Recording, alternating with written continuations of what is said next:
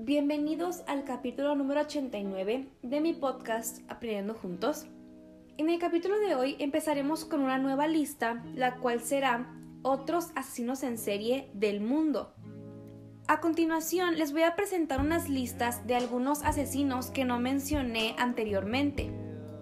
Si bien no son tan famosos, pero su crueldad y maldad fueron igualmente aterradoras. En el capítulo de hoy empezaremos con Alemania. Karl Grossman, carnicero que violó y mató a 50 mujeres y vendió la carne de los cuerpos en el mercado negro.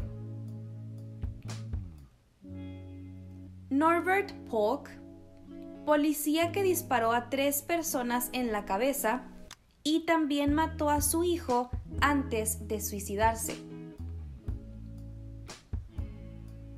Volker Eckert, camionero que mató prostitutas en Francia y España. Aunque él confesó el asesinato de seis mujeres, se cree que en total fueron 19.